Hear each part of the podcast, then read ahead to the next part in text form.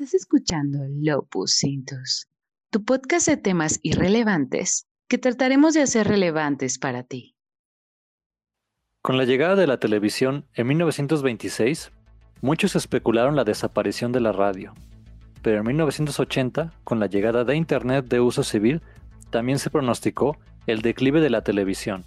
Sin embargo, nada de esto pasó. Los medios han encontrado la forma de evolucionar y sobrevivir para mantenerse en el negocio, lo cual generó una competencia encarnizada por mantener la atención del usuario. A este fenómeno lo conocemos como la economía de la atención. Las opiniones vertidas en el presente podcast son con fines de entretenimiento. Te invitamos a sacar tus propias conclusiones. Hoy me acompañan como siempre mi amigo, colega Alberto Polina. ¿Qué onda, Jauría? Yo solamente voy a decir que voy a limitar mis comentarios porque sé que Google nos está espiando en este momento y no quiero que hagan un perfil sobre lo que vamos a decir ahorita. Gracias. Nuestro colega y amigo Alfredo Jiménez Celoso. ¿Qué tal amigos? Bienvenidos a este nuevo podcast. Y nuestra invitada de hoy, una amiga y compañera de la universidad, Fer Jamaica. ¿Cómo estás, Fer?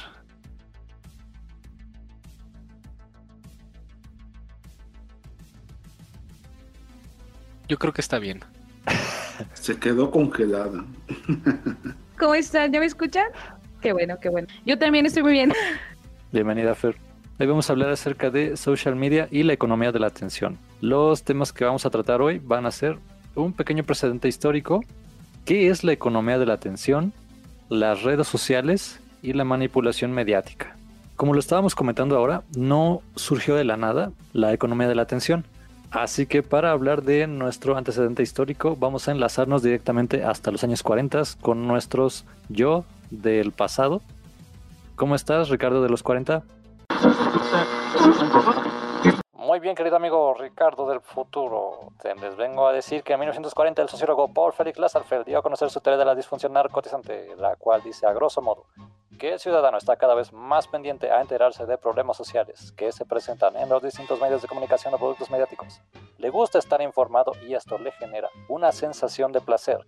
Sin embargo, poco o nada puede hacer para cambiar los problemas a los que se enfrenta su comunidad, generando una especie de efecto espectador.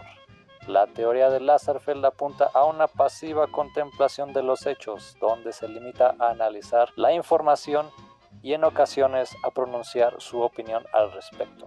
En el otro lado del espectro tenemos a Harold D. Laswell, quien apuntó una teoría un poco más escandalosa, a la cual le llamamos la aguja hipodérmica, la cual señala la participación de los medios de comunicación como un organismo de persuasión social. Nos dice que las personas están siendo constantemente bombardeadas por los medios, que tienen poco tiempo de reflexionar la información que reciben y ya no la analizan simplemente la dan por cierto, dejando de lado la opinión crítica del ciudadano y se convierte en un instrumento mediático o de consumo masivo de información.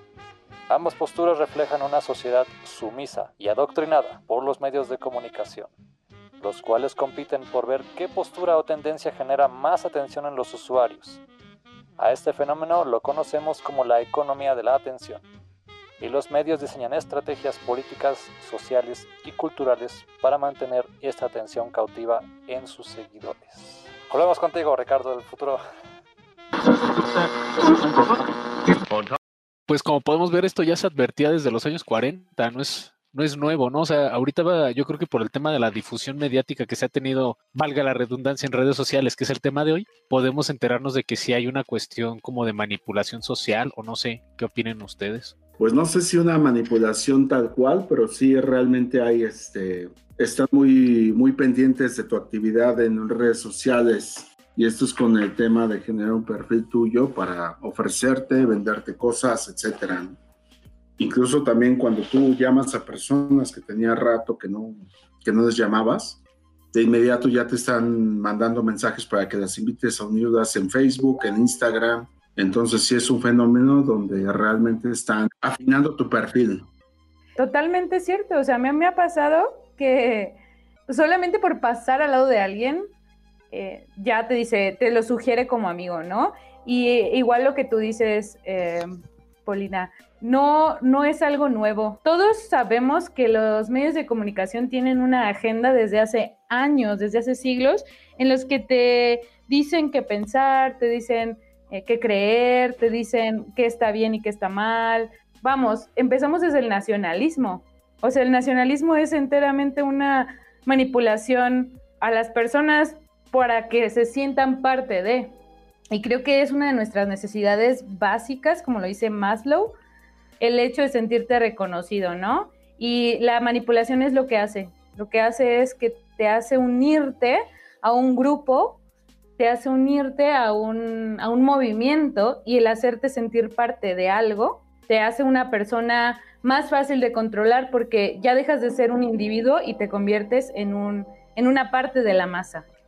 Fíjate que sí, y acabas de dar en el clavo. O sea, un ejemplo también de los años 40 o bueno 39, que fue la Segunda Guerra Mundial, toda la difusión mediática de las propagandas y, movimientos panfletarios, ¿no? De llamar a las masas a, unirse a la acción, de combatir en la guerra, el famoso cartel del tío Sam, y no era otra cosa más que una manipulación mediática. Y si eso lo veían o ya, lo, ya se destacaba en los años 40, ahora imaginemos en nuestro contexto donde la diversificación de los medios de comunicación es un boom, o sea, literalmente tenemos, ¿qué les gusta? El 300% más de medios de comunicación que los que se tenían en los años 40. Entonces sí, concuerdo mucho con la idea de, de Fer en ese sentido.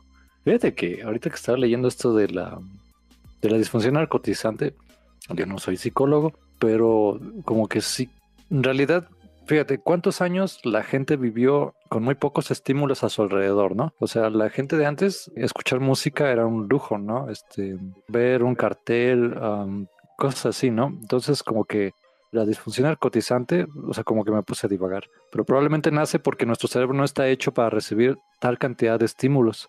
Entonces, ahora con, con los medios de, con la tecnología, que ahora podemos tener un flujo constante de información, nuestro cerebro no está hecho realmente para procesar tanta información en tan poco tiempo, ¿no?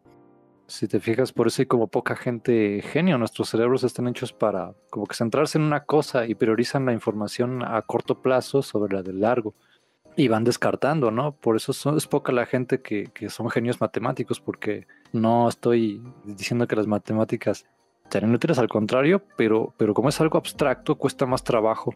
Y por eso los niños tienen que machacarla durante 18 años, ¿no?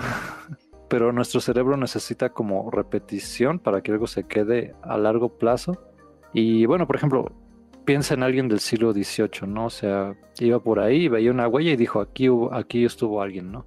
Entonces, cuando ve un cartel, dice, ah, mira, este Hitler para presidente, está muy bien, ¿no? No es nuestra naturaleza la mayoría de las veces ir más allá. Nos vamos con lo que vemos. A lo que voy es que como que lo, lo vio y se quedó con eso, ¿no? Siento que más bien quieres hablar sobre los estímulos. O sea, Hoy en día las personas tenemos muchísimos estímulos muy diferentes y no nos llevan todos al bienestar común, por ejemplo. O sea, si tú te fijas en redes sociales, ¿qué es lo que estamos viendo? Personas que se caen, personas que se lastiman, personas... O sea, realmente no es algo que nos eduque o que nos nutre. Naturalmente nuestro cerebro lo que quiere es estar tranquilo, es estar relajado. A tu cerebro su estado óptimo en un estado de relajación y en un estado de, en su zona de confort. Entonces, totalmente cierto lo que dices, recibe cada vez más estímulos, pero esos estímulos no los lleva a una, vaya, a un aprendizaje o a un ensanchamiento del conocimiento. Lo que estamos buscando todos los días simplemente es el hecho de sentirme bien, sentirme feliz, relajado. O sea, es lo que nos dan las redes sociales. Las redes sociales nos están dando ese, no te preocupes, o sea, tú estás triste, mira, aquí tienes un video de una persona súper, súper triste para, para que te sientas mejor. Oye, ¿estás feliz? Aquí tienes un video de alguien que está también súper feliz como tú. O sea, es el hecho de que te están dando, o nos están dando, porque todos somos parte de las redes sociales, ¿no? O sea, no solamente... No, yo no. pero nos están dando aunque sea LinkedIn, aunque sea LinkedIn, realmente lo que tu cerebro o lo que nos están dando, un es de confort más allá de simplemente lo que estás buscando, ¿no? Sí, o sea, es una, es una cuestión como de de que te dan algo que te dé placer, ¿no? O sea, manejan el término, el tema de filias y fobias. O sea, te doy algo que te genere endorfinas en tu cerebro para que te sientas cómodo y sigas consumiendo el contenido al final del día. Y cuando hay algo que no te agrada, hacen también una valoración dentro de los contenidos que has dejado de ver o que, o que evitas y también los empiezan a retirar de la programación. Si es una cuestión como de estímulo-respuesta, o sea, seguimos en los años 40 en ese sentido, ¿no? Todavía operando bajo estímulo-respuesta como muy adoctrinados hacia ese modo. El tema es que más que nada te dan, o sea, que juegan con tus necesidades. O sea, tanto de los que generan contenido como los que nada más estamos de chismosos ahí, ¿no? O sea, a mí me interesa ver ciertos temas, me gusta ver a la gente que se cae, a la gente que publica tonterías, etcétera. Y con eso yo me, digamos que me divierto, paso el tiempo, etcétera. Y hay gente que tiene la necesidad de sentirse admirado, de, ser, de sentirse reconocido entonces publica cosas para ver cuántos likes les dan, ¿no? O sea, cuántos me gusta, entonces eso es una asociación de una y otra parte, y lo que genera es que las redes se mantengan activas. ¿Y qué, hace, qué pasa con las redes? Pues las redes precisamente ven el perfil que tú tienes, qué es lo que te interesa, si te gustan los deportes, si te gusta algún tema de naturaleza u otra cosa, y pues lo que te presentan repetidamente precisamente ahí en, tu, en tus redes, ya ahora sí que con, con publicidad maquillada o no maquillada. De eso se trata el juego. Ese es el éxito que tiene TikTok hoy en día. Realmente, si se fijan, TikTok no tiene anuncios como tal dentro de su plataforma. ¿Y qué es lo que ves? Pero aquí yo lo vería más como una cuestión generacional.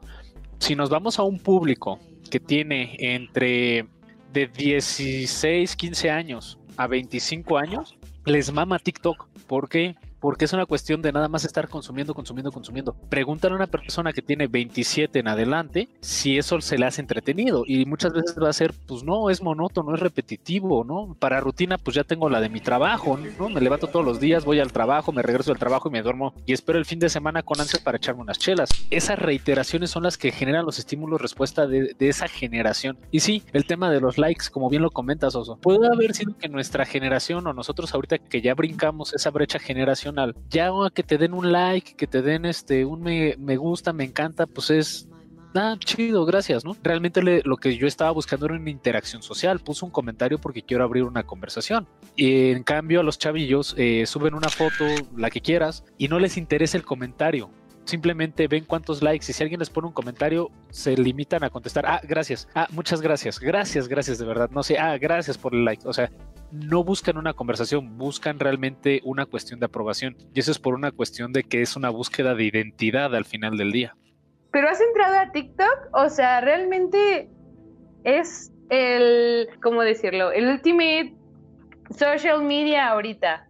O sea, realmente no es simplemente una, una plataforma donde subes eh, contenido X. Ahorita TikTok está haciendo lo que a todas las redes sociales les ha faltado. Yo te digo porque yo estoy en TikTok y hay personas que ahorita que yo sigo o que me encuentro por ahí que realmente están haciendo publicidad, mercadotecnia, están haciendo negocios desde TikTok. O sea, ya, ya ya sobrepasó o se fue más allá de simplemente el hecho de ser una red social y ser em, algo para divertirte y tontear, la verdad. O sea... Sí, sí, o sea, entendemos, bueno, en cuestión mediática es la panacea TikTok en este momento. Sin embargo, lo mismo se dijo del radio o de la televisión en los años 40 y en los años 60, ¿no? Es la panacea. Quieres eh, abrir un negocio, tienes que estar en la tele, tienen que ver tu producto, tienen que ver tu imagen en la tele. Es exactamente lo mismo que hace TikTok. La, la forma, más bien aquí el éxito de la plataforma es que ya no es para un sector exclusivo sino que ya lo, convierte para, para, un nicho donde todos pueden subir su contenido, ya lo diversificó, todos pueden acceder a él. A lo que voy es que el modelo de TikTok lo que hizo fue ponerlo al alcance de todos los usuarios. En su momento fue también Instagram y antes de Instagram fue Facebook y eran también, como lo dije, la panacea. Aquí lo que destaca es que quien haga el contenido más interesante es el que se lleva la mayor cantidad de vistas. Y yo creo que sigue siendo el mismo modelo de los años 40 francamente. Solamente se diversificó, eh, cambió y, evolucionó hacia otro modelo. No tiene nada de especial y a veces es monótono y repetitivo. No, pero el tema básicamente es de que Lo que está sucediendo es que ya interactúas. Si quieres de una forma mínima, interactúas. O sea, la televisión es nada más un receptor y ves todo lo que contiene o lo que te emiten. En este caso, tú ya puedes subir cosas, puedes decir que si te gusta, no te gusta, puedes comentar, etc. Y se ha vuelto versátil en el tema del tiempo. Antes tú querías ver una cosa de tal hora a tal hora y ahora redes sociales te permiten que las veas cuando tú quieras.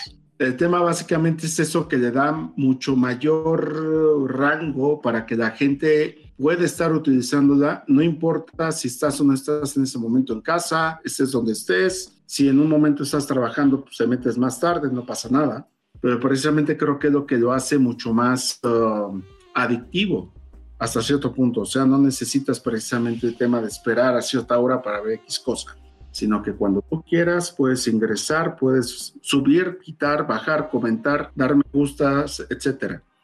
Esa interacción es la que también vuelve una adicción dentro de los jóvenes, ya por diferentes cosas. Y además de los jóvenes también, pues nosotros, o sea que somos generaciones este, un poco más atrás, o sea, nos encanta el tema de ver pendejadas, el tema de divertirse, el tema de ver X contenido precisamente que te saque de tu rutina diaria y que te dé un poco de diversión. Entonces te digo, eso no está mal. El problema es el trasfondo de esto, o sea, ¿qué están haciendo con todo esto? Pues precisamente lo ocupan para, ahorita hasta este momento, para comercializar y ofrecerte cosas. Ese es el asunto y cada vez es más, más fino. Te digo, hay situaciones que, por ejemplo, pues hoy tienes muchas aplicaciones en tu teléfono, aparte de precisamente el tema del teléfono, el tema de otras tantas cosas. No, yo no. sé. Todavía es de botoncitos el tuyo, güey.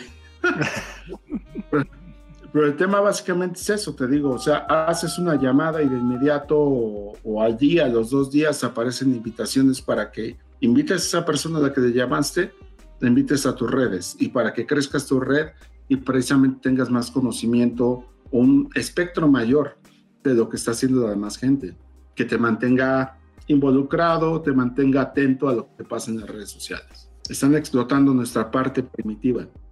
Oigan, fíjense que justamente, o sea, como que estamos en el tema de la economía de la atención, porque así como lo están describiendo ahorita, la economía de la atención es la capacidad que tiene un medio de mantener un grupo de personas cautivas y expectantes de su contenido. Y este logro se traduce en monetizar dicho contenido. Sin embargo, con la diversificación de los medios de comunicación y sus estrategias han evolucionado para dar un servicio que va de lo general, como podría ser los medios tradicionales, televisión, radio, periódico e incluso el cine, hasta los medios más especializados en la red, los cuales ofrecen una publicidad muy específica, de modo que te ofrecen artículos o productos basados en tus gustos y preferencias. Como comentabas anteriormente, las vías de capitalización de estos medios las podemos englobar en tres escalas, las cuales vamos a describir. Número 1. Monetización por publicidad. Es la más común a nuestra escala, ya que depende de que el usuario esté viendo un contenido y en el intermedio de este se promocione un producto o servicio, como lo sacan los comerciales en la televisión y radio, los cortos en el cine, anuncios clasificados en el periódico o banners en internet. Su función es estar presente mientras el usuario está consumiendo el contenido. Número 2. Monetización por patrocinio. En esta escala se escoge a un influencer que sirva de embajador de un producto o marca y aparece promocionando dicho producto a través de su estilo de vida, dando a entender que lo que se ofrece no es un producto, sino un concepto, o más expresamente, una expectativa de éxito.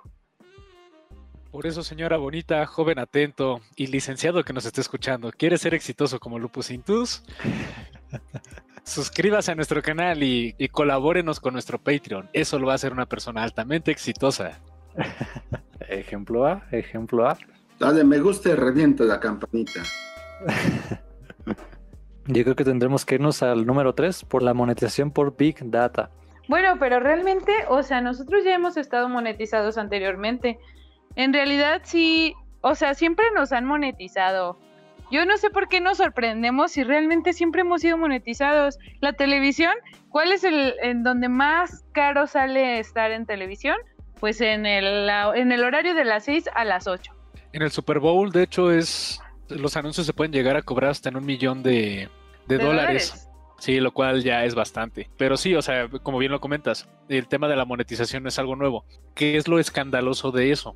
Y, es precisamente al punto al que iba ahorita Richie. ¿Dónde es donde realmente nosotros ponemos el grito en el cielo? ¿Dónde es donde decimos malditos medios de, este, malditas redes sociales, malditos medios de comunicación, qué están haciendo con nosotros?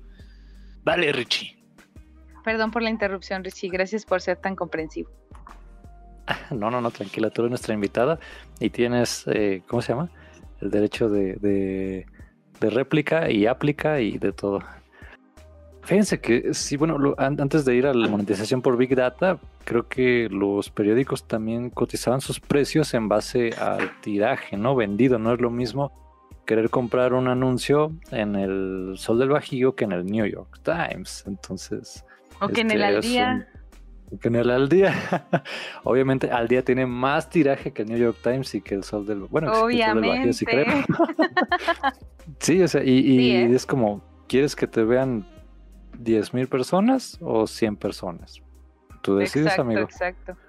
Y bueno, em, el cambio aquí es la monetización por, por Big Data, ¿no? Todos estos medios tradicionales, pues, ah, basaban su público en base a las ventas que les llegaban después pero con los medios informáticos, tal vez la práctica más desleal y controversial para monetizar, las grandes plataformas y redes sociales, así como aplicaciones móviles, concentran, analizan y venden la información de sus usuarios a empresas con fines publicitarios.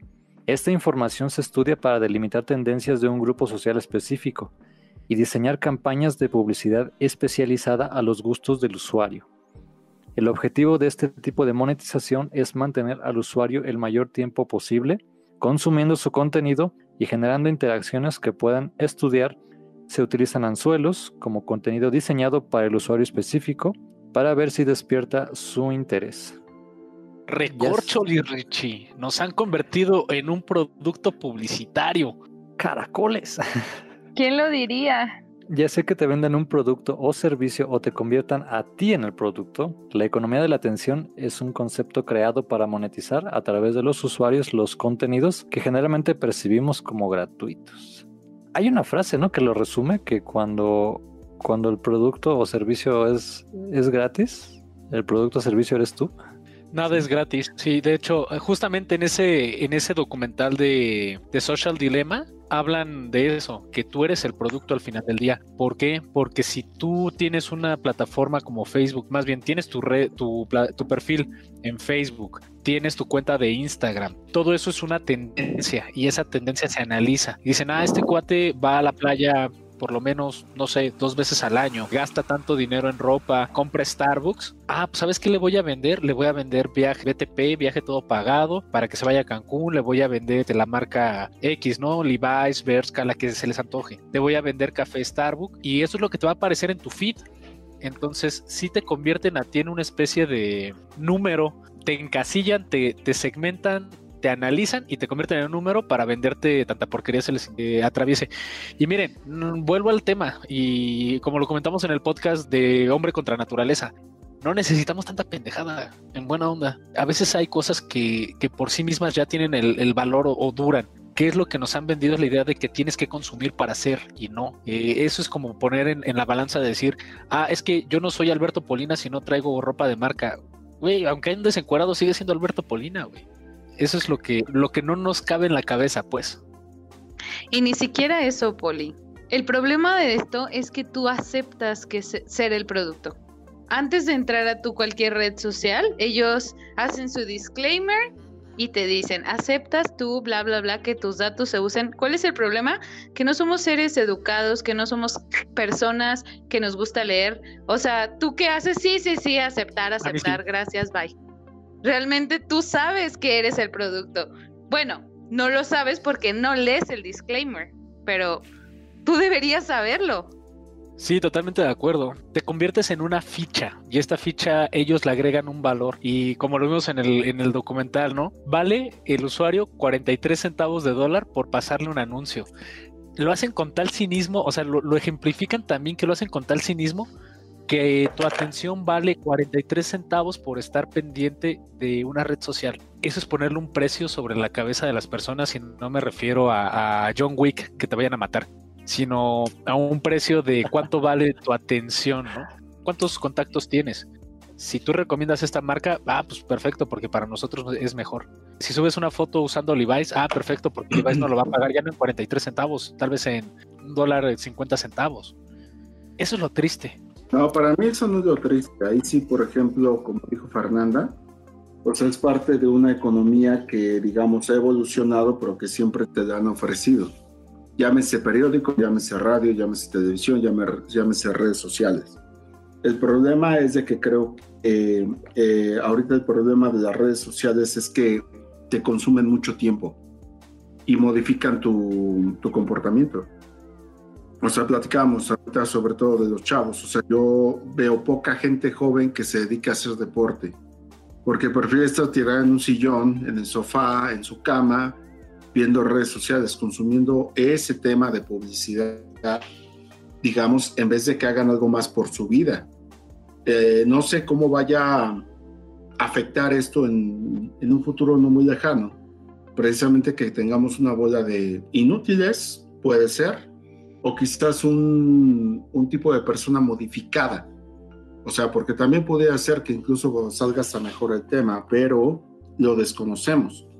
El asunto es que a lo que estábamos acostumbrados a que nosotros de jóvenes podíamos tener actividad física, veías un libro, veías televisión, te diversificabas, tenías otro tipo de espectro de conocimiento y de convivencia con tu comunidad y con tu medio. Ahorita el problema básicamente es de que es todo vía pantalla. Entonces eso es el problema, o sea, de que estás enfocando que toda la comunicación sea por este medio. Y literalmente hay gente, sobre todo los chavos que no tienen ahorita un compromiso de estar trabajando, les vale madre de escuela, muchos de ellos, precisamente lo único que están haciendo es volverse un consumidor, no una persona que esté aportando algo a la sociedad. Al menos es lo que se ve desde fuera. No sé qué vaya a pasar en unos años. Pero, pero fíjate que sí es triste al final del día te voy a decir, eh, te, te, quiero comentar por qué por el hecho de que esta es la generación con más pensamiento nihilista. No se había visto eso en ninguna otra generación anterior. Ve a las redes sociales y, te vas a encontrar mucha gente con conceptos de individualidad, de solamente yo valgo, no me importan los demás o, pasar sobre los demás siempre y cuando yo sea el, triunfador, porque te están vendiendo un estilo de vida. Entonces, sí veo una sociedad más tendida al nihilismo, tal vez no tan inútiles, pero muy ensimismados. Adiós el concepto de comunidad, adiós el concepto de vivencia. Siempre y cuando haya alguien tras del otro lado del espectro telefónico o de las redes sociales que me conteste para atender mis necesidades, eso está chido. Y sabes, eso como que se convierte como tener una Siri, pero en lugar de una Siri virtual, una Siri de persona, que nada más levanto el teléfono cuando necesito algo de alguien. Eso es, eso es lo complicado, creo yo. Por eso sí decía que es como una cuestión triste.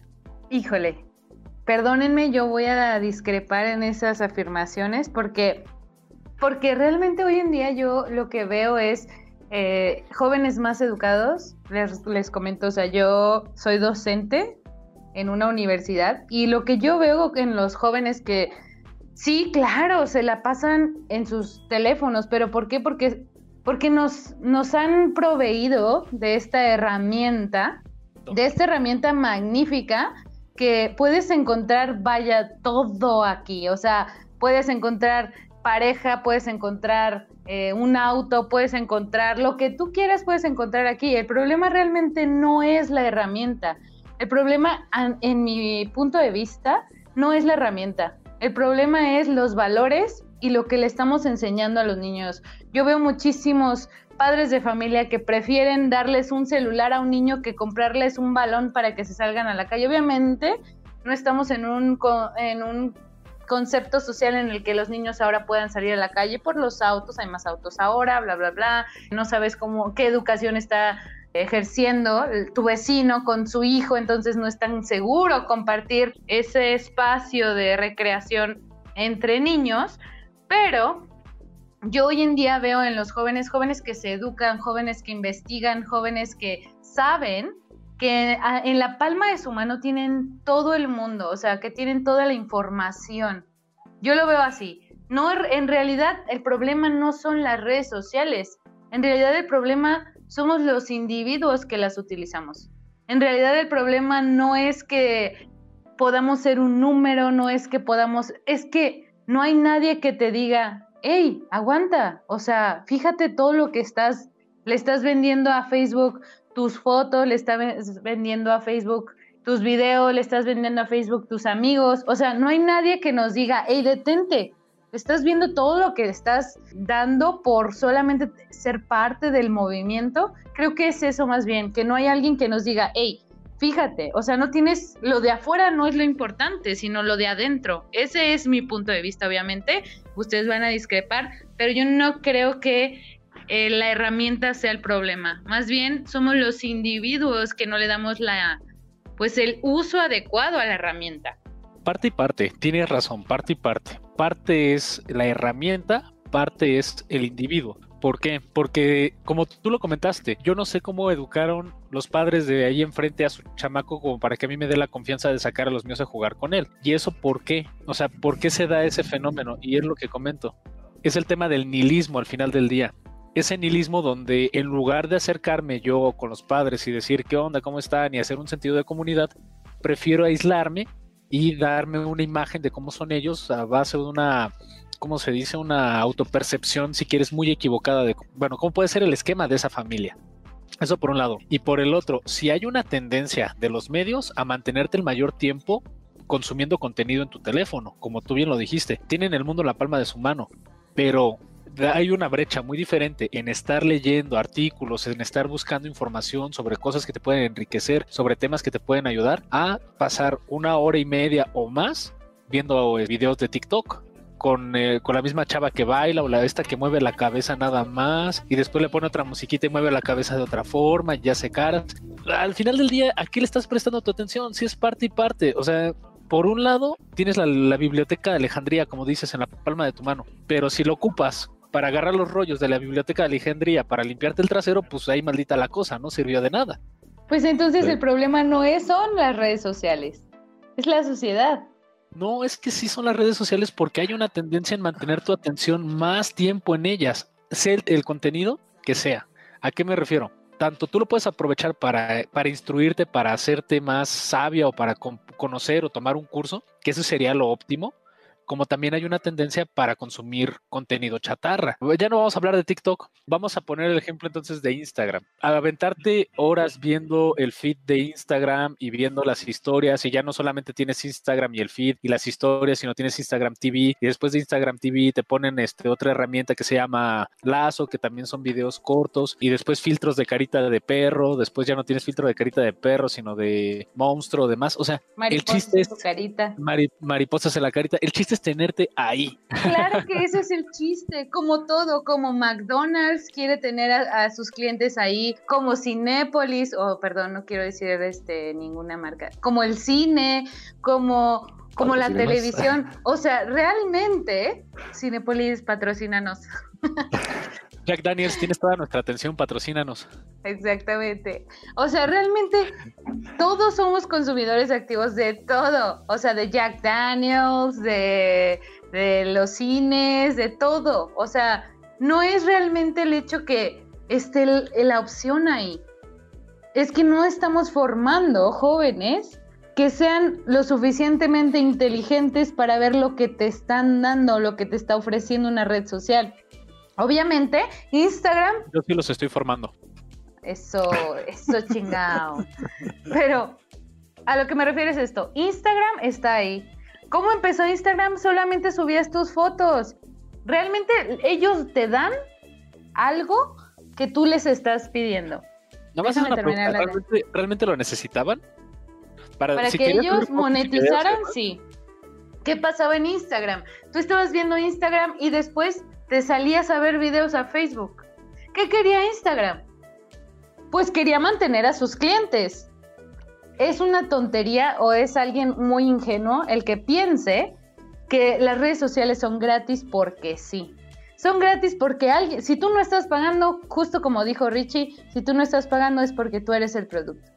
Es que alguien más está pagando. Y el que paga manda, dice mi papá. Entonces, si esta persona que está pagando por la información de los demás necesita más datos, ¿qué va a hacer? Pues mantenerte más en la red social. Realmente tú firmas eso. sí, eh, me entiendo totalmente. Somos números para ellos, sí. Pero si tú te dieras el tiempo de leer todos los disclaimers que ellos hacen antes de decirle, ay, se que era una cuenta que todo esto no estaríamos en esta conversación. Porque tú solamente le das clic en aceptar. Aceptar. Ah, sí, sí leí, sí, sí, no me importa, tengan. O no. ¿Tú leíste? ¿Tú leíste, Paulina? ¿Leíste todo lo que decía en Facebook? Yo sí leo las, las condiciones y, y los avisos de confidencialidad de mis datos en las redes sociales, por eso mis lo que subo, o sea, todo lo que yo publico es completamente consciente porque yo sé cómo usan mi información. Y fíjate, te voy, a, te voy a atacar desde otro punto de vista. Bueno, no quiero decir atacar. voy a, voy a ir hacia ti. Venga yo, de ahí, yo he comprado publicidad. Yo sí he comprado publicidad. O sea, yo he puesto publicidad en las redes y he pagado por cierto público específico. Y obviamente a mí, Twitter, no es cierto, Twitter no, Instagram eh, y Facebook, Twitter no paga todavía, no pagamos todavía en Twitter, perdón, Twitter, si quisieras, pudiéramos pagar por ti también. Pero bueno. No, no andes haciendo caso a las ideas de Fer Jamaica, Twitter. así como estás de por sí, ya eres un infierno, Twitter. No te tolero, Twitter. Bueno, Instagram y Facebook, tú pagas, tú le pones ahí. Quiero que tengan de tal a tal edad, que tengan hijos, que les guste el fútbol, que les guste ver la televisión. Tú pones todo ahí, que les guste tal cantante. Y tú publicas. Acabas de describir a Homero Simpson. Exactamente. ¿A él no le gusta el fútbol? Bueno, al americano sí. El soccer no. Tienes razón.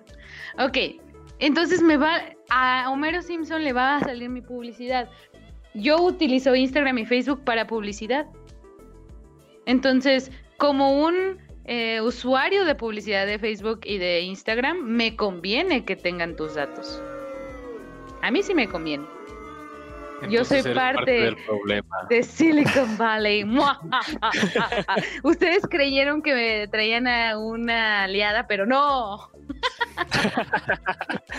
no, fíjate que aquí en Lupus Cintos estamos apoyando una revolución silenciosa. Entonces, este es el sexto podcast en el que incitamos una revolución social y les decimos a la banda, banda, dense cuenta realmente de cómo están usando sus datos. Ya escucharon a Fer Jamaica, son un número para ella. Pues miren, justamente han tocado el tema sin querer, sin querer queriendo, han tocado el siguiente tema que es, ¿las redes sociales me espían para conocer mis gustos y preferencias? Sin caer en paranorias, la respuesta más corta a esta pregunta es un contundente sí.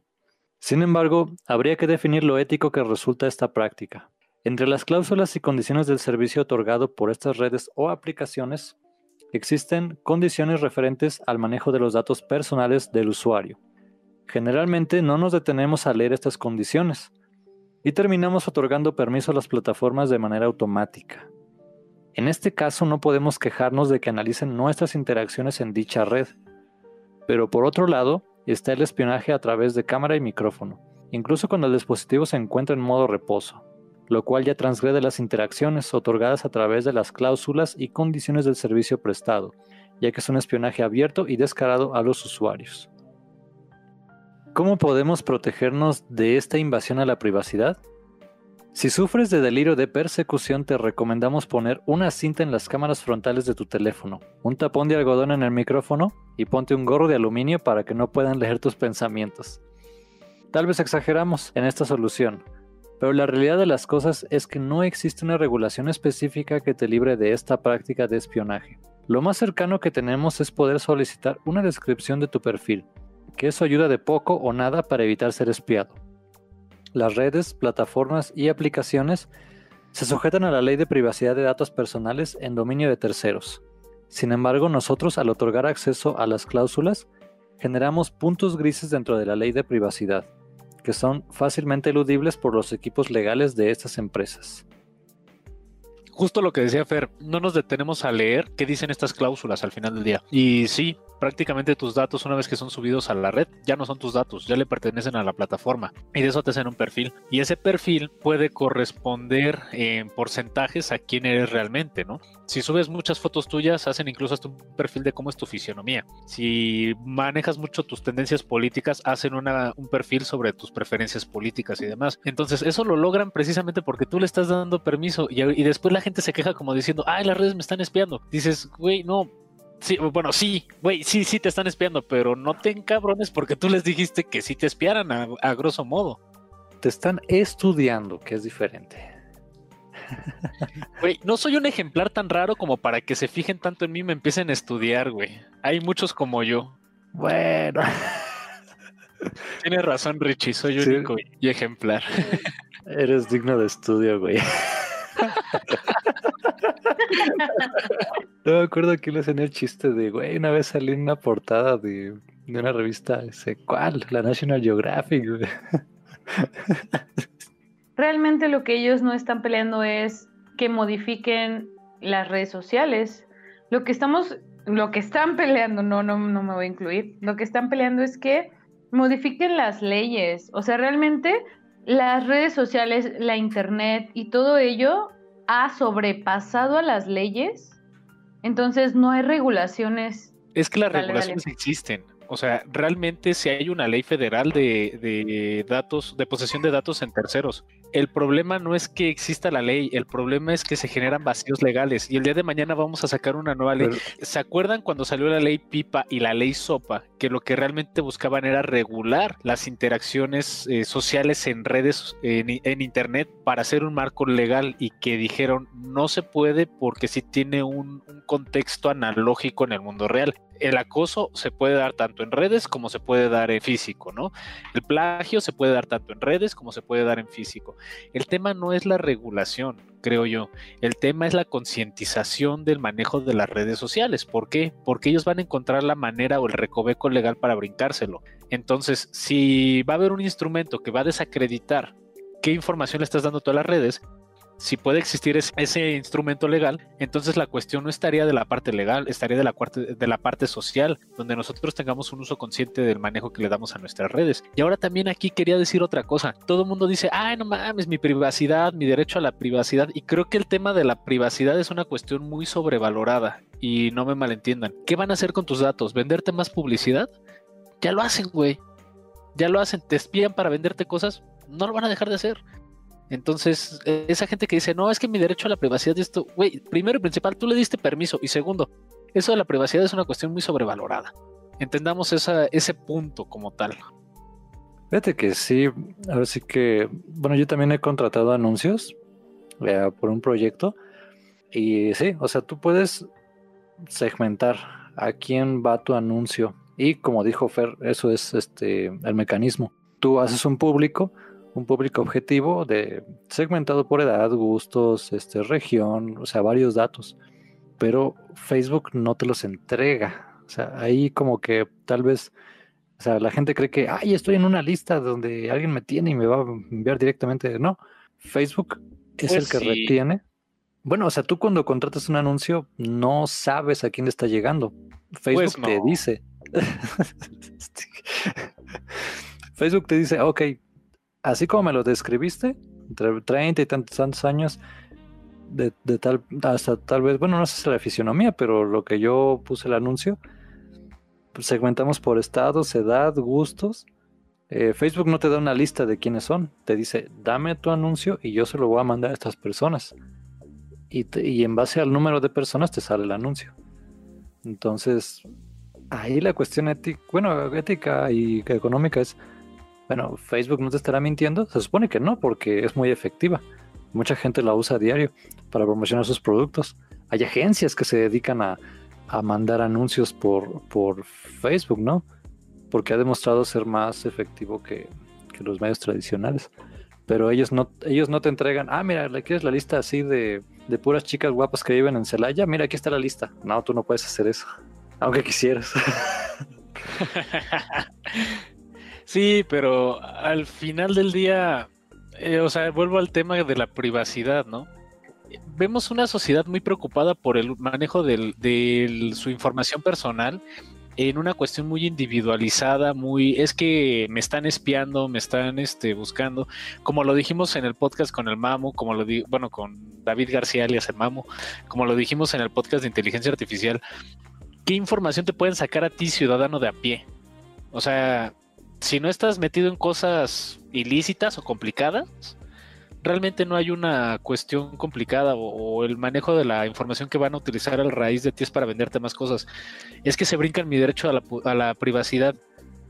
Güey, tú les diste tus datos, tú das tus datos todos los días, incluso cuando vas al banco para tramitar una tarjeta. Entonces, ese tema de la privacidad es una cuestión, sí, me cae gordo a veces como ese pensamiento de, de que me espían y demás, sin entender que realmente estamos sobrevalorando un concepto que ya tiene años que ya no se ejerce. El tema de la privacidad, digo, pues se supone que hay una ley que protege tu privacidad, quizás como dijo Fernanda, no en medios de redes sociales, pero digamos, se supone que hay algo que te lo que tendré que proteger. El tema de que tú otorgues, por ejemplo, a un banco tus datos no le da permiso de que esos datos se los pasen a otros bancos y que te estén chingando vía telefónica para que te, para que te estén promocionando nuevas tarjetas. Sin embargo, eso sucede, ¿no? Digo, yo creo que el punto no es ese tampoco.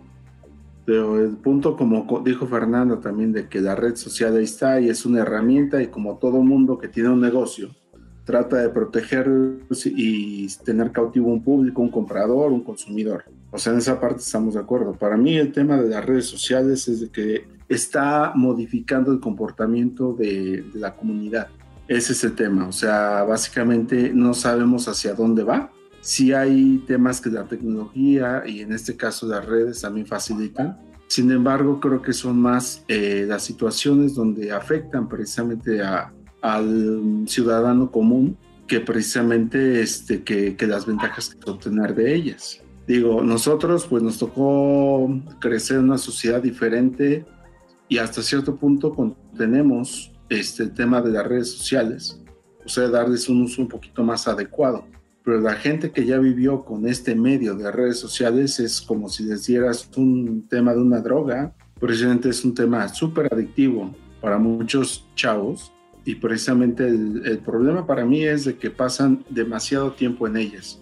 Exponen, digamos, pues datos más allá de lo común pueden ser estoqueados por otras personas, este, etc., etc., etc.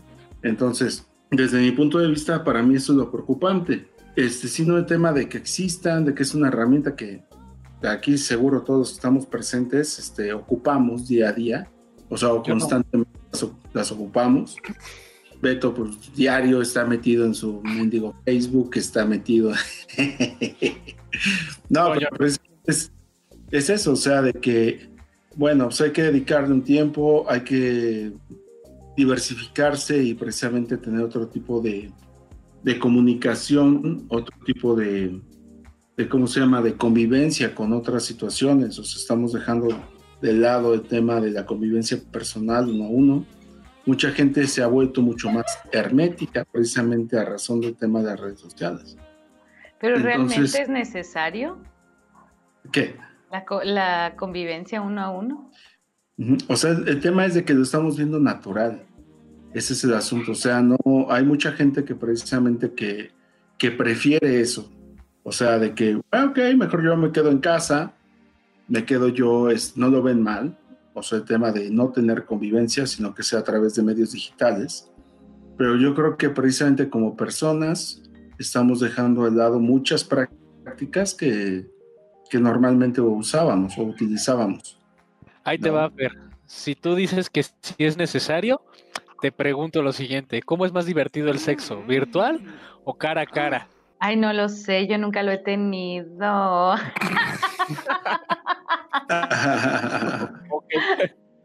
Chóquenlas. High five. No, no, no, pero a lo que me refiero es esto. O sea, yo estoy a favor de las redes sociales. Te voy a decir por qué, Oso.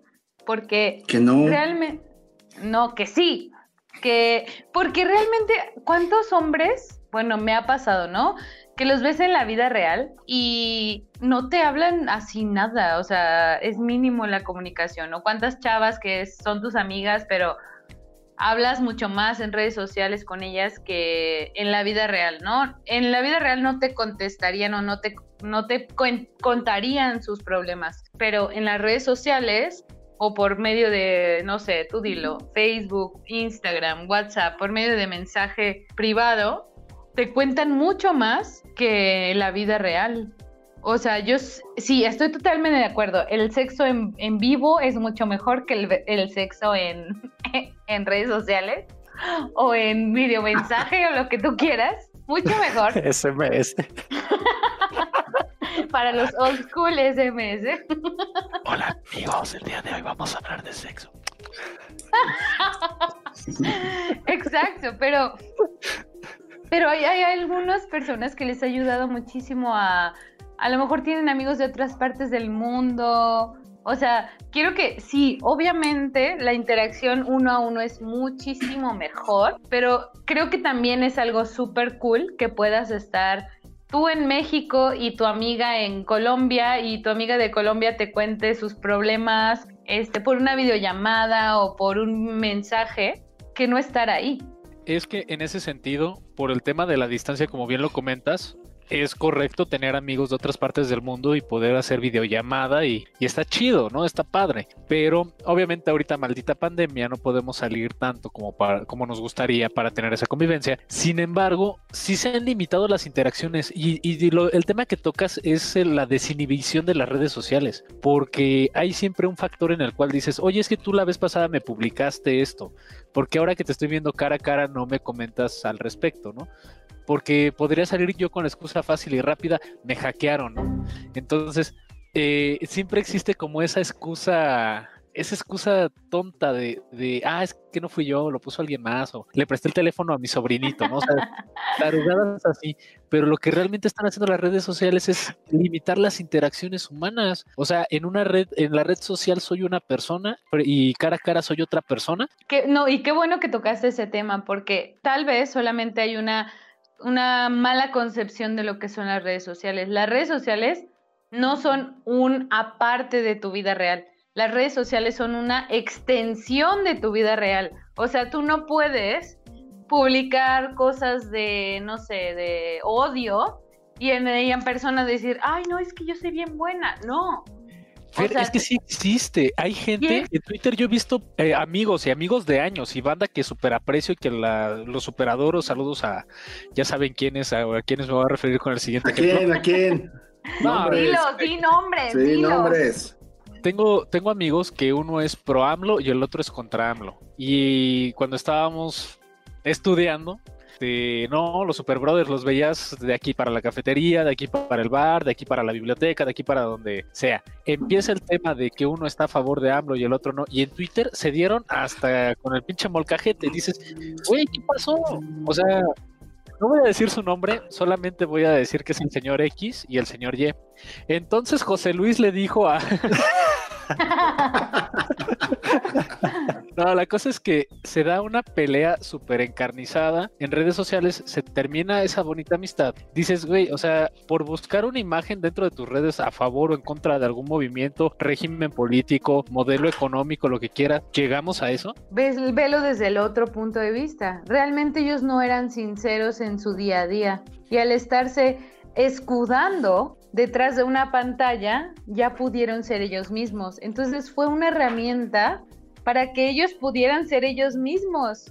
Lo mismo sucede, creo que esas personas que, tienen que escudarse bajo o algo para, para, sacar su verdadera personalidad. Si no es con las redes sociales, es con el alcohol, con drogas, Con, con, algún tema en específico, ¿no? yo soy del alcohol, yo soy de la vieja escuela. de la vieja escuela todos aquí. Bueno, Hay gente que, que sí, o sea, en persona, bueno, aquí también les, vas, les van a, a, zumbar las orejas a mucha gente, pero hay muchas personas que en, en, persona no son muy discrecionales, ¿no? Pero tras el volante, puta, son unos guerreros espartanos. Okay. ¿Cómo evitar realmente que recopilen mis datos? El documental de Netflix plantea que cerremos nuestras cuentas de perfiles sociales, pero por múltiples razones esto no es viable. Si realmente te preocupa tu privacidad, tendrías que hacer lo siguiente, y esto con conocimientos de un estudiante de ingeniería. o sea, yo. Usar una VPN. Usar un navegador tipo Tor o en su defecto Mozilla Firefox. Tener cerrada cualquier sesión de Google y Facebook. Limpiar los datos de navegación cada vez que cierres el navegador. Usar Google y Facebook en un navegador diferente al que utilizas para navegar a la Internet abierta. Usar motores de búsqueda como GoGoDuck o Quark que no almacenan tus datos. Y no buscar en el teléfono. Google va intrínsecamente vinculado a tu sistema operativo Android. Y el gorrito de aluminio también. Eh, ¿Qué uso le dan a mis datos? Como lo comentamos anteriormente, los fines son diversos, pero todo recae en hacer una configuración de tu perfil de usuario, analizar tus gustos y tendencias, posteriormente ofrecerte publicidad enfocada a tus gustos, pero en otros fines. Estos usan tu perfil para delimitar tu preferencia política, ideológica o contexto social para poder bombardearte de información que refuerce tu forma de pensar, radicalizarte o persuadirte de lo contrario. Como un ejemplo de esto, tenemos el caso de Cambridge Analytics, la cual usó una infraestructura de Big Data para poder estudiar las tendencias de sus usuarios y poder cargar la balanza a una preferencia política específica. Este caso paró en la Corte de Estados Unidos, como uno de los primeros y más notables ejemplos de manipulación de opinión a través de redes sociales. ¿Sabes a mí que me da risa de, lo de que Estados Unidos haya traído a juicio a... Bueno, no a juicio, pero a comparecer este Mark Zuckerberg y de que, o sea, creen que es un crimen o, creen que es una mala práctica que hayan usado Facebook para que gane Donald Trump, pues es que la democracia siempre ha sido así. aquí es donde es como, Estados Unidos, ¿qué te pasó? O sea, si, si tú eres un candidato, digamos, en los años 30, tenías que hacer pancartas, tenías que mostrar, ponerte en el estrado y, decir vote por mí, ¿no? Como Box Bunny. O sea, ¿eso no es manipulación? Ahora se quejan de que Donald Trump lo hizo, pues obviamente, pues es que eso fue, y, como ganó el cheto naranja aquí, este multimillonario, que, o sea, los demócratas ahora se quejaron de que, ay, es que nos manipuló, manipuló a la sociedad. Güey, eso es la democracia, o sea, se convirtió en el más popular y así funciona la democracia. No, pero es que, a ver, con el caso, con el caso de Donald Trump y Cambridge Analytics, vamos a, vamos a partir las cosas en dos. La queja no fue porque utilizaran redes sociales para manipular la opinión pública. Ese no fue el conflicto. El conflicto fue de que basaron toda la estrategia política para hacer una campaña utilizando empresas que estaban fuera. Recordemos algo de la democracia. Ninguna institución o empresa puede ponerte o imponerte a ti una cuestión de voto. Y aquí lo que se, lo que se le criticó a Cambridge Analytics fue que hubo empresas de índole externas al, sistema de la democracia y el parlamento norteamericano para servirse a hacer una campaña. Ese es el problema, básicamente. No de que si hubo manipulación mediática, sino es el uso de empresas. ¿cómo puedes dejarte manipular por una empresa? Piénsalo fríamente. O sea, estás dejando de ser un individuo para convertirte en parte de la masa, es lo que decía al inicio. Problema es que no somos consumidores responsables y consumidores que investiguen. Para mí ese es el problema. Fíjate que acabas de dar en el clavo y te voy a decir porque yo creo que la audiencia de Lupus Intus eh, somos una, comunidad muy crítica con este tema, con este estilo de problemas sociales. Y me gusta soltar esto porque realmente va a ser un boom en cuestión de, marcar el pensamiento. Tienes razón, o sea, hay gente que se distingue de otra. ¿Por qué? Porque aquí tuvimos el, buen fin. ¿Y cuánta gente fue a conglomerarse en plena pandemia a hacer compras de, buen fin? Y ahorita, ¿cuántos casos? Perdón, güey. y ahorita, ¿cuántas? Esa es la pantalla, güey. Esas cosas pasan, no te preocupes, tranquilo. Por Dios, o sea, tu salud está por debajo. Tenía que comprar unos audífonos para el podcast, cabrón, discúlpame.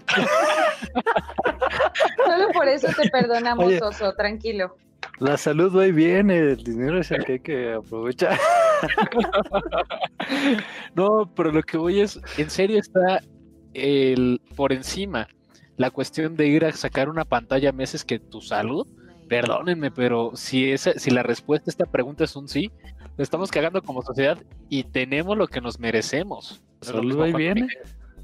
Es que en ese caso no es lo mismo Juan Domínguez que no me chingues. Porque sí, el tema del capitalismo es una cuestión, porque esto apenas tiene, tiene de 1994 a la fecha, desde que se abrió el país al tema del neoliberalismo. Y eso es a lo que voy. Nosotros, eh, como siempre lo hemos dicho aquí en Lopus no, nada es sagrado para nosotros. Nos hemos burlado de un chingo de cosas y hemos señalado infinidad de cosas sociales. Pero si en algo podemos decir que tenemos responsabilidad social es precisamente en promover ese pensamiento de decirle a la banda, güey, o sea, no todo lo que está en la tele, en tus redes sociales lo necesitas, güey. Eh, no, no apoyes una economía de consumismo solamente por querer parecer hay otras cosas que te pueden dar identidad y el tener un pensamiento propio, eso es identidad. ¿Y de escaleta? Ah, eso vamos, eso vamos. Hablando de, política, ¿las redes sociales nos manipulan?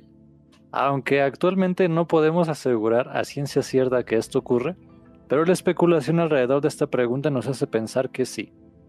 Tal fue el caso que el 27 de agosto de este año Netflix publicó un documental hablando de este tema, donde expertos en manejos de redes sociales platican cómo concibieron estrategias de adicción a sus contenidos a través de modelos psicológicos y matemáticos, por lo que podemos afirmar que sí existe una manipulación a través de redes, pero no podríamos definir a qué escala se da esta manipulación.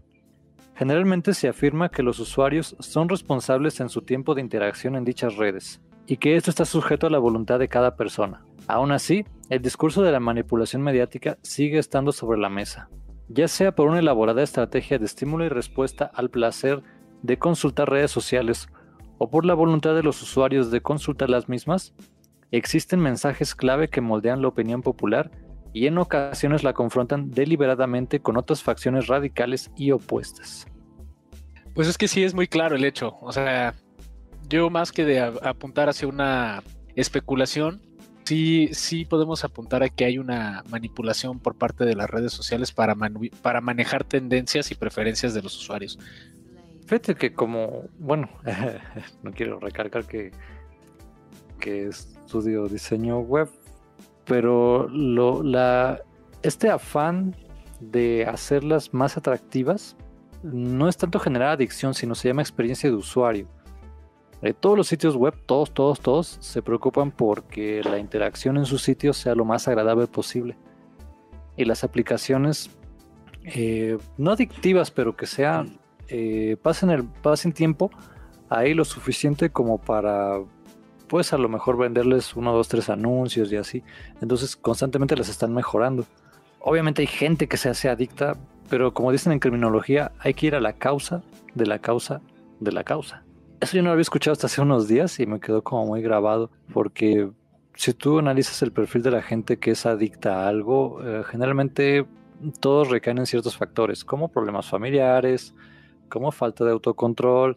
Este diseño súper curado por ingenieros y diseñadores de alta gama, lo juntas con un perfil de bajo autocontrol, de que tiene, que nada más responde a estímulos de, ¿cómo se llama?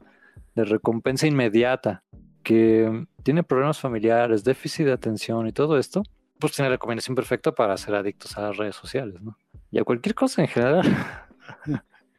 Realmente las adicciones no es solamente que tengas bajo autocontrol y, te digo porque yo soy un poquitín adicta a... yo soy ludópata, si les voy a confesar aquí en Lopusintus. Entonces, los ludópatas tenemos la adicción al juego entonces, las adicciones no solamente son adicciones porque sí tú estás llenando un vacío, ¿no? Y creo que las personas que tienen adicciones a las redes sociales, desde mi punto de vista, pues necesitas un reconocimiento social de alguna forma. Siempre hay una razón detrás de. Obviamente ayuda muchísimo que la red social o la app sea muy adictiva, sea muy visualmente bonita, para que las personas puedan lograr ser adictas a ellas. O sea, todo eso está programado para que tú veas y te sientas cómodo y te sientas a gusto. Ánimo, Fer, un día a la vez. Nosotros te apoyamos. Miren, lo que sigue es lo que hablaba el oso de los efectos psicológicos de las redes sociales sobre los jóvenes. Un punto que estábamos analizando es que los jóvenes están expuestos a una cantidad de información considerablemente mayor. Sin embargo, mucha de esta información es manipulada, sesgada, errónea o falsa la mayoría de las veces. Esto, aunado a la falta de madurez, de criterio y a la susceptibilidad propia de la adolescencia, puede generar conductas o pensamientos negativos en muchos de ellos, además de una percepción poco objetiva del mundo. Otro efecto negativo es la distorsión de la percepción propia y de los estándares aceptables para vivir en distintos ámbitos. Los estándares de belleza, éxito, nivel de vida y felicidad que vemos a diario en redes muchas veces no son reales y nos crean una idea equivocada de lo que deberíamos llegar a tener. Esto es especialmente peligroso para los jóvenes que son más susceptibles a críticas, estímulos sociales y que están en búsqueda de identidad y aprobación. Si bien esto no es la única causa, es un factor que puede llegar a contribuir a casos de depresión, ansiedad social, aislamiento, adicciones y otros problemas psicológicos. Sigo en mi postura. Siguen creyendo que las redes sociales es más la herramienta y el usuario es el que tiene controlarse? Yo creo que no. Ahí, con esto que acaba de decir Richie, yo creo que no. No, pues es como si ahorita la coca le digas que no venda coca. O sea, ya es tu decisión. Bueno, yo, creo que Fer coincidirá tal vez aquí conmigo. Yo, por ejemplo, doy ya, ahorita ya secundaria y los chavos ahorita ya tienen pues Instagram y TikTok. Facebook casi no, lo cual me hace sentir muy mal. Fíjate que sí veo que mis, mis este, alumnos pues en sus fotos de perfil, por ejemplo, así en el Meet, ¿no?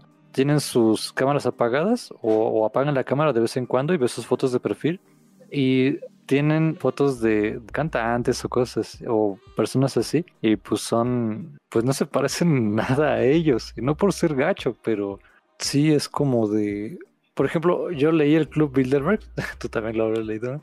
Y por un momento pensé, no manches, nos manipulan bien cañón y, y, y sí te entró en un poco de paranoia. Ya después se te va calmando. Pero imagínate que, que ahora eso lo tengas en digital y todo el tiempo te estás bombardeando de que mm, te manipulan, te controlan o de que las mujeres tienen que ser de determinada manera o de que tú tienes que ser de determinada manera. Pues sí, esto puede llegar a generar como de sobre todo se ha, escuchado que parte de esta, ya existía, ¿no? Por ejemplo, problemas, y lo voy a tocar con todo respeto, de anorexia, bulimia y todo eso, ¿no?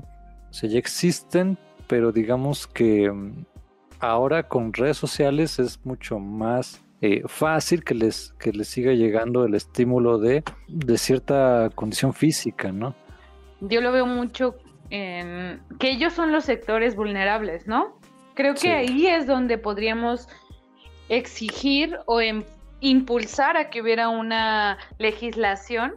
No es realmente el hecho de que sean jóvenes y bla, bla, bla, y sean vulnerables, sino que son muy moldeables. Sí son vulnerables, tienes razón, pero debería haber alguna legislación en la que pudiéramos evitar esos traumas, porque aunque no lo veamos de esa manera, aunque no lo llamemos así, generan traumas en la juventud. Una legislación no va a ser la solución a este problema. Voy decir por qué. Porque podemos hacer la legislación y la tenemos ahí, plasmada en la Carta Magna. El problema no es ese, el problema es que la juventud va a seguir buscando la forma de brincarse ese recurso legal para seguir consumiendo ese contenido al final del día. Lo que tenemos que hacer es una conciencia dentro de los jóvenes. El chiste es que aprendas a aceptarte tú como tú eres, ¿no? aprender a hacer que la gente se, se sienta cómoda con su figura. Entonces no hay, no hay regulación o no hay legislación en el mundo que te pueda garantizar eso siempre que hay una ley, e, eso hay que entenderlo a nivel sociedad, siempre que hay una ley va a existir una persona que busca cómo brincársela. ¿De quién es el problema entonces, Poli? no es de los que aceptan la mordida, es de quien los, de quien lo ofrece. Ahí es mi, ese es mi punto. El punto no es ese, el punto es de que va a haber gente que va a buscar brincarse esa regulación. Por eso te digo, la cuestión está en una, en una situación legal, la cuestión está en una situación sociológica y psicológica una formación de decirle, ok, puedes tener redes sociales porque tampoco vamos a ser prohibitivos y decirle a los chavos no tengas redes sociales si es lo que, lo que se está moviendo en su ambiente. No, los no les podemos prohibir.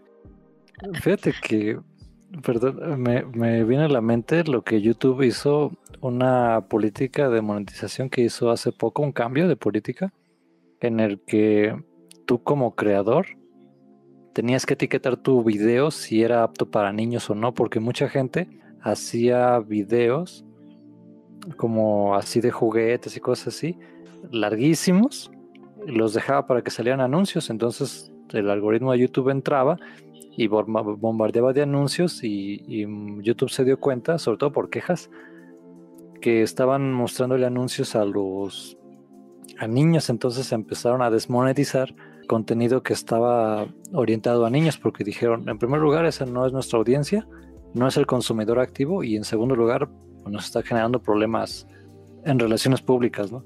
Entonces, a lo mejor no legislación, pero sí lo que hay que hacer es poner en cintura a, las plataformas, ¿no? El Instagram detecta que eres hombre y luego, luego te va a empezar a...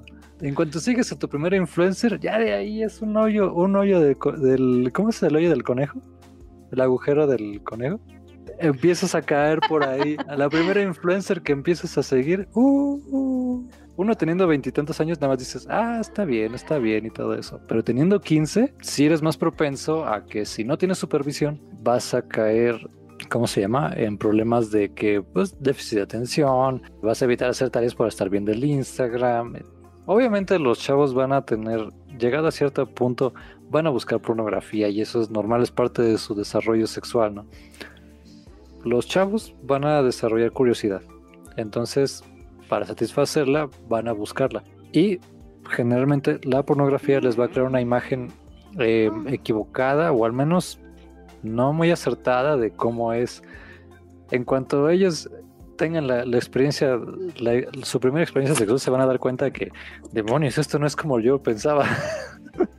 pero, mira, por un lado está la pornografía, pero del lado de las redes sociales, la cuestión es que tú ves el feed de, no sé, cualquier Instagramera que se la pasa en la playa. Las chavas van a pensar, si yo no tengo ese cuerpo, no valgo y los chavos van a pensar, si yo no puedo llevarla a esos lugares, no valgo. Entonces aquí se está creando un, caldo de problemas que el cual es como nadie cumple los estándares de nadie. Y no me estoy aquí reflejando, espero. Pero sí quiero ver en algunos años que, eh, bueno, al menos creo que las redes sociales pueden contribuir a esto de que van a, haber chavas que van a tener como una idea o muy baja o muy alta de ellas mismas cuando debe estar en medio, ¿no? los chavos va a haber quienes van a dejar pasar oportunidades de, una relación buena, porque la chava a lo mejor este, no tiene el, cuerpazo, pero, pero oye, es una relación real, o sea, tienes ahí alguien que te estima. Y, la van a, desechar porque, este, pues, pues no, te digo. No se ve como la creo que lo... Instagram, por eso. O no cumple con los estándares de Instagram a lo que voy es, ¿en qué momento eh, se convierte en una realidad esos estándares de belleza? La respuesta es bien simple, en el momento en que les otorgamos la atención y decimos mediáticamente, bueno, los medios les otorgan la atención y mediáticamente decimos, eso es lo correcto, pero nunca nos detenemos a pensar, ah, cabrón, esa es mi condición, esa es mi circunstancia de vida, pues no. Eh, es un... Tienes que transformar tu estilo de vida para estar así. Y eso es lo que no te dicen de los modelos de Instagram, ¿no? que esos cuates viven para estar así. Es que yo sí, tengo el cuerpo de este Thor, cabrón. Pero en la película de Endgame. Todo falso. ¿Mal? Tiene que ver con la Navidad. Eh, ¿Eh? No, nada más quería hacer mi comentario burro, perdón. ya. ¿Las redes sociales generan tribalismo? Nuevamente, no podemos corroborar o negar que las redes sociales promueven discursos separacionistas pero siendo objetivos, existen redes sociales especializadas en generar conflicto entre sus usuarios. El motivo por el cual lo hacen es porque el conflicto, discusión y debate despierta el interés de otros usuarios, generando un alto volumen de tráfico alrededor de estos temas, lo cual se traduce en vistas y posteriormente en atención a la plataforma, por lo que no es complicado imaginar que las redes hacen esto de forma expresa para poder incrementar su audiencia. El efecto colateral a este evento se traduce como tribalismo, intolerancia, radicalización, conflicto y distanciamiento. Dicho de otro modo, Chinguen a su madre todos, menos mis amigos y los que piensan como yo. Tal es el hecho que mediáticamente podemos encontrarnos con la era de mayor cantidad de manifestaciones públicas. Manipulación mediática. Podemos definir este concepto como el bombardeo de información sesgada con mensajes claves y propagandísticos para incitar a las masas a tomar una acción determinada, como lo es votar por un candidato presidencial, unirse a un grupo social, cultural o militar, así como apoyar un movimiento civil. Todo esto no tendría nada de malo, si no es porque la forma de ejecutar esta manipulación se basa en la reiteración, acomplejamiento o explota las filias y fobias de una persona. Prácticamente te hacen sentir culpable por no apoyar un evento específico. Dicho de otra manera, se apoyan en el chantaje para generar una reacción en la ciudadanía. Sale, primera pregunta. ¿Alguna vez has sentido que los medios te manipulan? Yo pienso que sí existe una manipulación, tal vez no tan descarada, tal vez un poquito más disfrazada, pero sí existe una manipulación en medida de que te están ofreciendo información que refuerza tu forma de pensar o que la contrapuntea hasta que, hasta que te terminas cuestionando a ti mismo.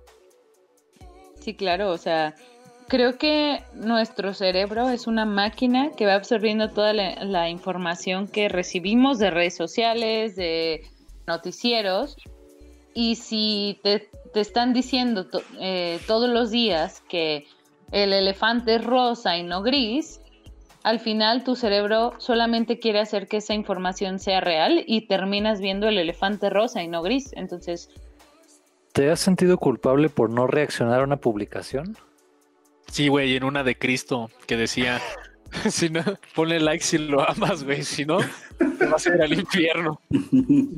Yo la verdad sí, hay veces que veo así publicaciones de niños que, ay, ponle like si, si lo apoyas o ponle like si crees que es un guerrero, pues a lo mejor digo, oh, no le quiero poner like, pero mi lado más primitivo sí dice como que, oh, sí, sí, sí, sí, sí es manipulación. Sí, claro, manipulación activa. ¿Sabes a mí cuáles son los que me me, bueno, no, me molestan, pero sí me ponen en tela de juicio los de, este, hola, sé que tú ahorita estás en tu feed y estás viendo noticias y memes, pero date un momento para pensar que, y así te echan un rollo de que, de que mm, ya no nos, no interactuamos y que si estás leyendo esto es porque me acuerdo de ti y así, y es como de, dices, ay, mira, esta persona se tomó el tiempo para escribir todo eso. Y al final dice, si te gustó, cópialo y pégalo en tu muro, no te cuesta nada. Es como, ay, me parece que la habías escrito tú. Y, dices, bueno, yo también me gustaría retomar el contacto con ciertas personas, aunque a veces da mucha pena, ¿no? O siendo sinceros, o sea, nos da pena. A mí me da pena ese tipo de, mensajes que sí parecen como escritos, esos de comerciales de UNICEF o los de Cristo, como que eh, las ignoras, ¿no? Pero cuando alguien en tu muro publica, es que ya nadie me ha dado like, la gente es falsa y así, y tú quieres comentarle de, wey, tú me caes bien, pero dices, ay, si es cierto, no le hablas en seis meses a esta persona, es donde dices, oh, shit. Nosotros hicimos este podcast pensando en ti específicamente y que simplemente queremos decirte que te queremos. Hicimos este podcast. Así que por favor, compártelo, dale click, activa la campanita y suscríbete a nuestro canal. ¿no? Esto, es como el de la película esta del, del Megamente, ¿no? De este, te amo, le gritan al mono este, al superhéroe y el otro, y yo te amo a ti, completo desconocido. Exacto, güey. Anda, sí. Ciudadano común. Ciudadano común. Ah, sí, sí, ¿Has cambiado de parecer después de consultar un medio de comunicación? Yo sí, güey. Eh, justamente cuando hemos estado ah, trabajando en algunas escaletas que piensas que todo está, ah, este tema está chido, está color de rosa, y empiezan a salir este, información adicional que contrapuntea muy bien tu modelo de pensamiento que terminamos dándole un giro, un vuelco a la escaleta que digo, ay cabrón, sí es cierto. No estoy hablando de una publicación de Facebook, estamos hablando de un trabajo, si quieres, de una investigación mediana. No, digamos, o sea, por redes sociales no. Más bien, o sea, como lo que tú dices, llama una investigación, pero vía internet, pero no por redes sociales. ¿Se han sentido espiados por las redes sociales? Sí, y es lo único que voy a decir para que no saquen más información de mí. Oye, sí, oye, una vez uno de mis primos, esto estuvo súper raro, que me dijo, si quieres, yo estaba por comprar un, un tripié para mi cámara y me dijo, si quieres comprar un tripié, lo que tienes que hacer es, busque en Google tripié, luego busque en, Mercado, Libre, tripié, y luego busca en Best Buy tripié y, y que cuando me llegue la publicidad a los lados de mi correo de un tripié, que lo agarre, que lo compre justo ahí porque ahí es donde te dan las la publicidad. A mí me gustaría que alguien me espiara en mis redes sociales fuera de Mark Zuckerberg, alguna stalker ahí secreta, pero si nada más me espía Mark Zuckerberg es como, ah, pero que ves que nada más te espía la CIA y la DEA y así dices, Ahí lo tienen, querida audiencia. Vamos a poner el reto de la semana. Todos empiecen a espiar a Richie, métanse. Lo voy a pegar en la descripción de este video y todo el mundo póngale un hola. Hablando de, de, de stalkear, ¿crees que es importante que exista una regulación de las prácticas anteriormente mencionadas?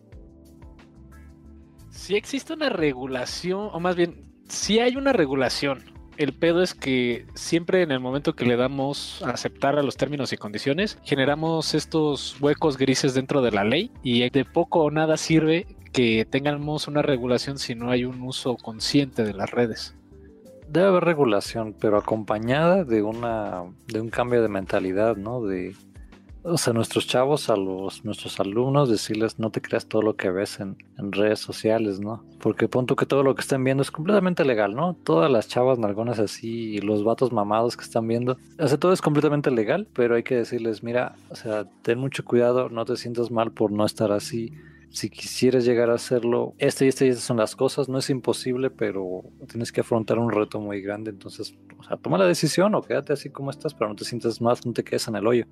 Por cierto, ¿se han sentido incómodos con su apariencia después de ver a un influencer? La siguiente. Obviously. claro que sí. O sea, ¿quién nos, después de ver esas chavas buenonas en el, en Instagram, y, ves chavas súper, que estaban súper gordísimas y ahora están súper buenonas y dices, güey, ¿por qué yo no puedo estar así? Sí me he sentido así un poco a veces. yo no, yo ya les dije que yo tengo el cuerpo de Thor, pero en la película de Endgame. yo sí me he sentido incómodo con mi apariencia porque estos bíceps me incomodan. Ser tan mamado me incomoda. ¿Has deseado tener el estilo de vida de los influencers? Puta, sí, güey. Tanto es así que estamos haciendo un podcast, güey. hace, hace tiempo salió la noticia de que. No sé si ubican un cuate que se llama Dan Bilzerian. Este era un cuate que. Ese vato era el macho alfa, por definición. Súper mamado, con la barba así, súper tupida y cuadrada. Todo su Instagram era iba con, con chavos a todos lados, tenía su jet privado, este, disparaba armas así de calibre del ejército más. El cuate se la pasaba así, este, en estilo de vida millonario californiano de fantasía. Y después se supo que, que todo eso era, era simulado. O sea, justamente por promocionar ese Instagram, quería echar a andar las ventas de, de una empresa que, este, de estos cigarros, de cigarrillos electrónicos. Y es todo un caso el vato, ¿eh? O sea, está bueno como... Hay videos que resumen todo ese caso, pero tú lo veías y decías, no manches, o sea, ya sí me llegué a sentir así como de, chale, ¿no? O sea, sí, sí voy a aprender, eh, ¿cómo se dice? Bitcoin o no sé, ojalá fuera millonario. Si fuera millonario me, me lo pasaría como este vato así, este, me saldría cada fin de semana andar en la lancha. Así, tremendo, tremenda la cantidad de dinero. Después se supo que el papá dejó un fideicomiso porque hizo como una especie de fraude. O sea, el papá lo buscaron por fraude mucho tiempo. Y de ahí el cuate empezó esta campaña como de tener ese estilo de vida tan extravagante. Y hasta hace poquito salió la luz de que todo eso era simulado para el Instagram porque querían este, promocionar esa, esa industria. Esa, esa empresa, complementando, eh, también, también mencionaban eso, este cohete rentaba todo, todo, la mansión, los carros, o sea, hasta las chicas eran rentadas. Digo, por poner un eufemismo.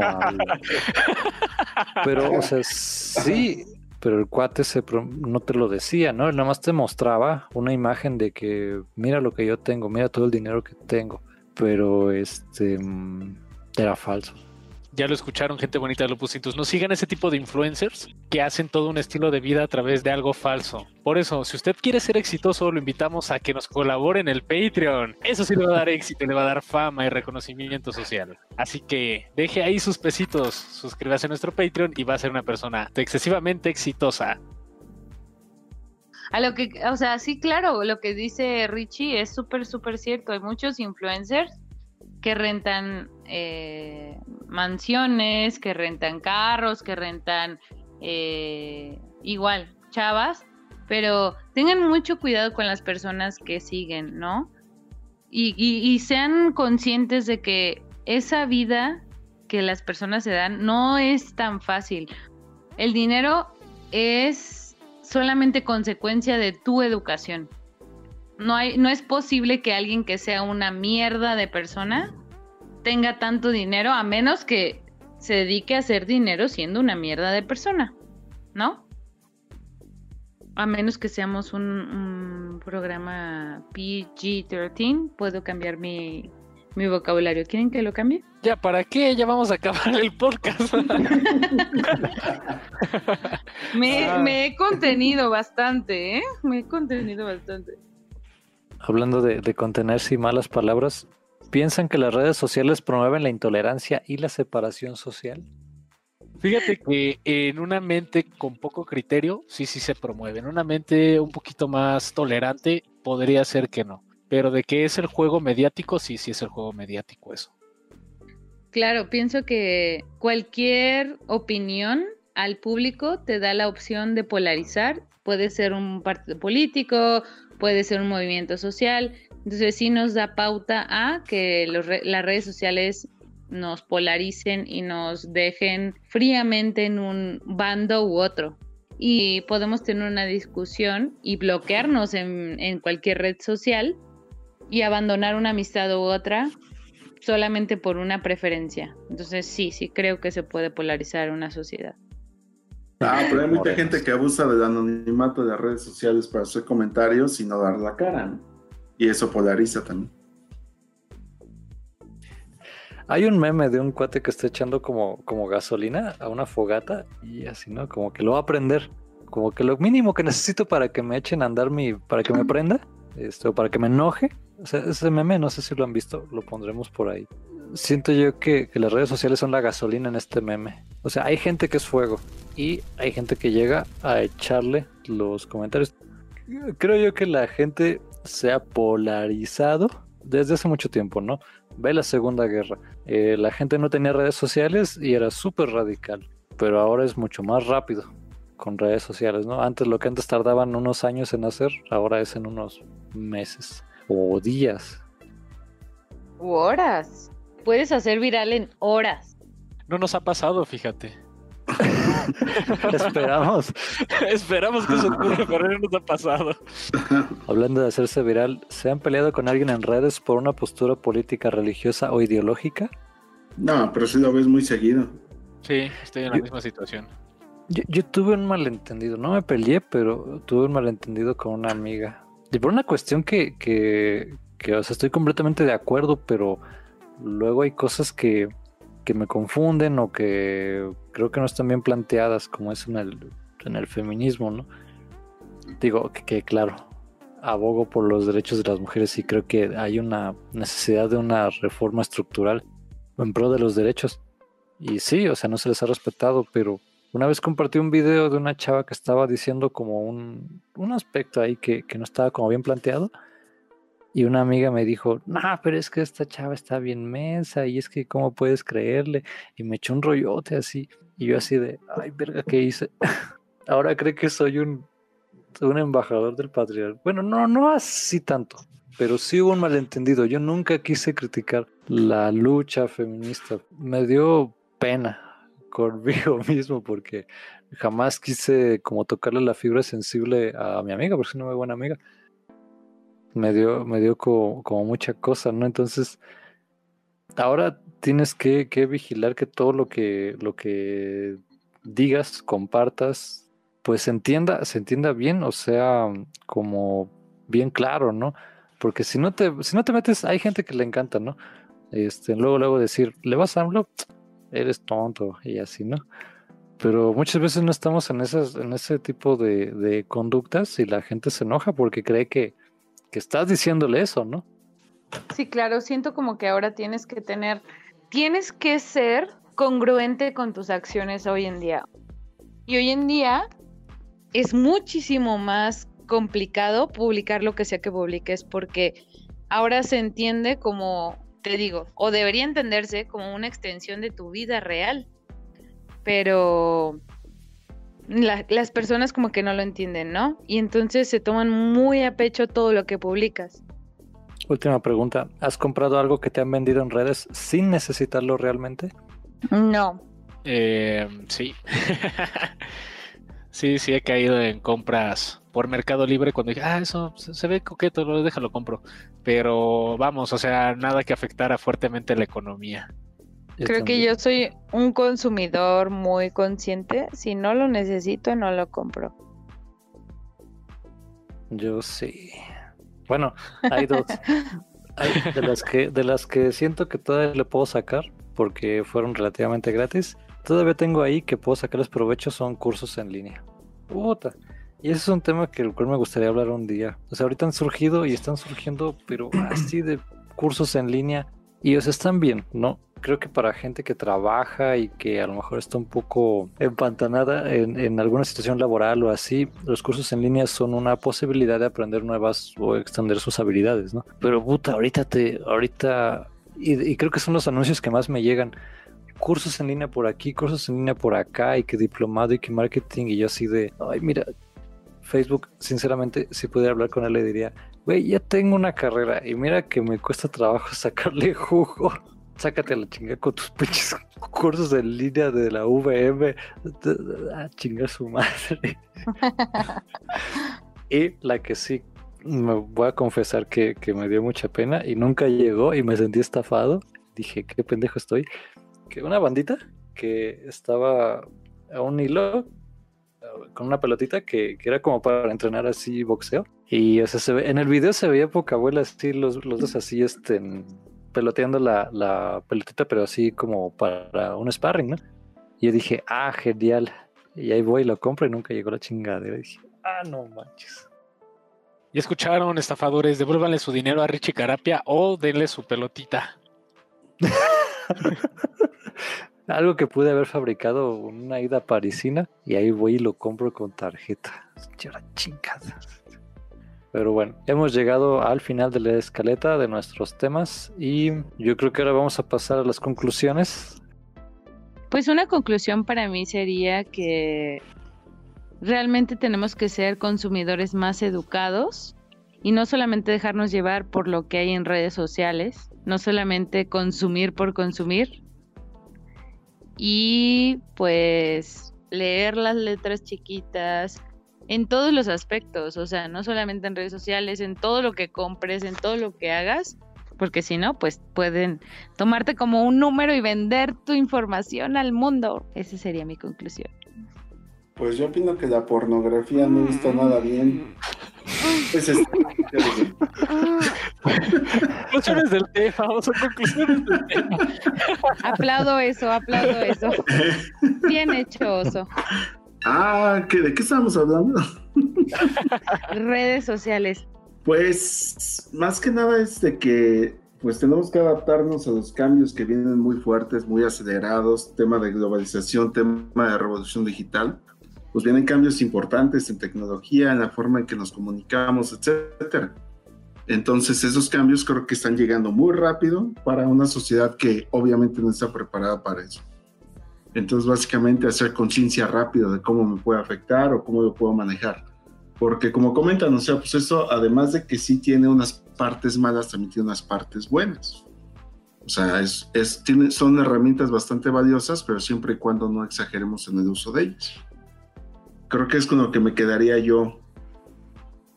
Pues yo también las veo como, como un cuchillo, como un martillo, ¿no? O sea, puede ser una herramienta o puede ser un arma. Todo depende del uso, del uso que se le dé. Así que sí creo que hace falta, aunque como que ya se medio está cociendo, hace falta sentar una cultura de, de, bueno, lo que estoy viendo es verdadero, es bueno, es real. Y ahí empieza, tal vez ese cambio lo veremos en unos años, pero y siempre va a haber quien, quien se deje manipular. Entre más este, mm, acostumbrados, más conscientes seamos de, que la información que vemos a través de una pantalla hay que verificarla, vamos a ir mejorando poco a poco.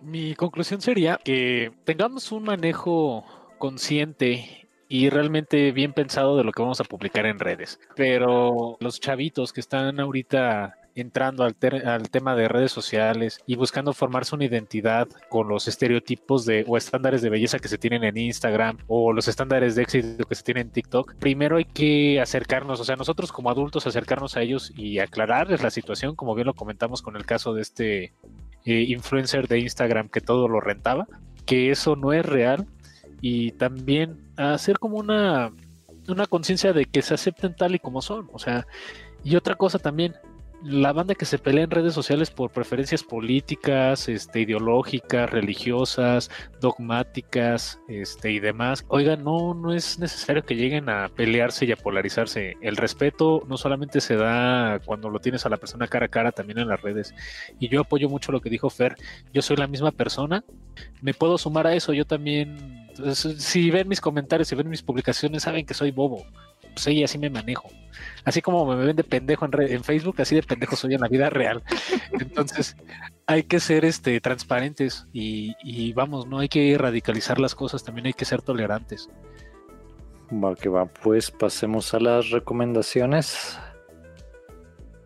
Películas, libros, CDs. CDs. Redes sociales. Redes sociales.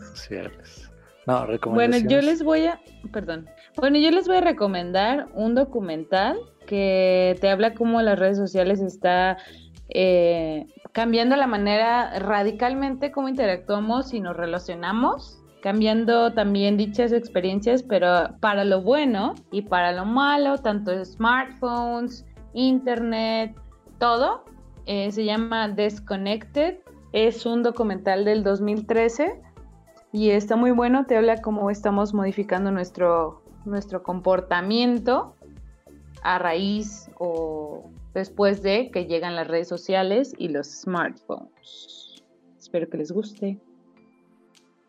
Yo voy a recomendar otro documental que es el uso excesivo del móvil y las redes sociales, que también este, pues precisamente platica el impacto que, que se puede tener con el uso de estos aparatos, ¿no? Sobre todo para estas generaciones que decimos, generaciones nuevas, que digamos que no tienen un criterio quizás un poquito más fundamentado.